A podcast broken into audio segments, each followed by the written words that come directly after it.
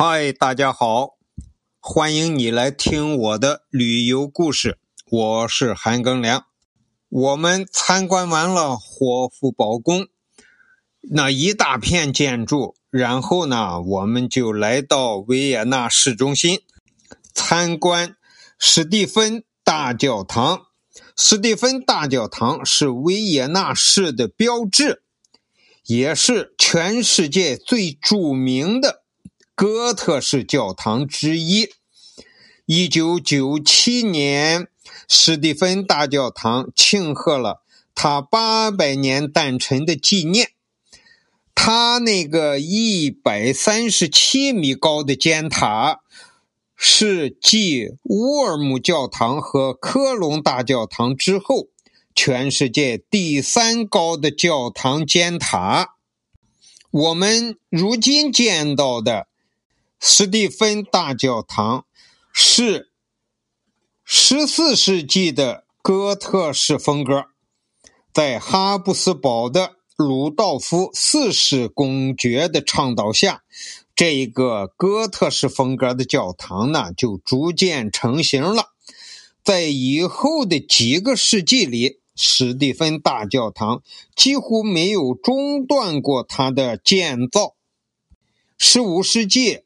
建造了南塔，十六世纪建造了北塔，十八世纪史蒂芬大教堂最高的高塔完工，十九世纪教堂的改建和修缮工作一直在进行着。但是，在一九四五年第二次世界大战最后的那几天，史蒂芬大教堂遭到了炮火的袭击，教堂起火。屋顶、铜钟、管风琴和大部分玻璃玻璃窗画全部毁坏了。战后的奥地利啊，满目疮痍，因为那个时候他和德国在一起嘛，已经是第二次世界大战的战败国了。斯蒂芬大教堂的修复工作从。一九四八年开始，一直延续到一九六二年。整个奥地利的九个联邦州分别负责修复大教堂的某一个部分。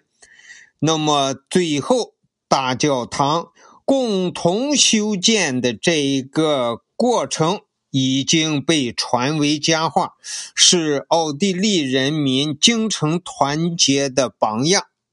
进到斯蒂芬大教堂里面，这个南塔有三百四十三级台阶如果你有体力，可以登上去；如果没有体力，可以坐电梯登上北塔，也能观赏整个维也纳的全景，还能看到斯蒂芬大教堂的铜钟。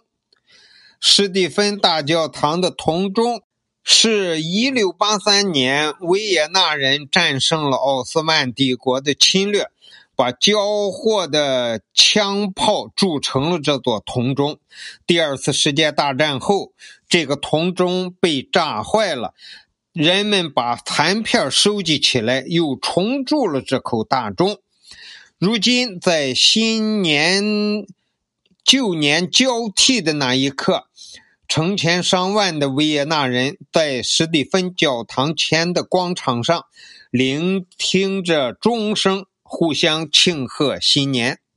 史蒂芬大教堂的外墙是金黄色的，而我们那一天到史蒂芬大教堂参观的时候，正是夕阳西下的时候。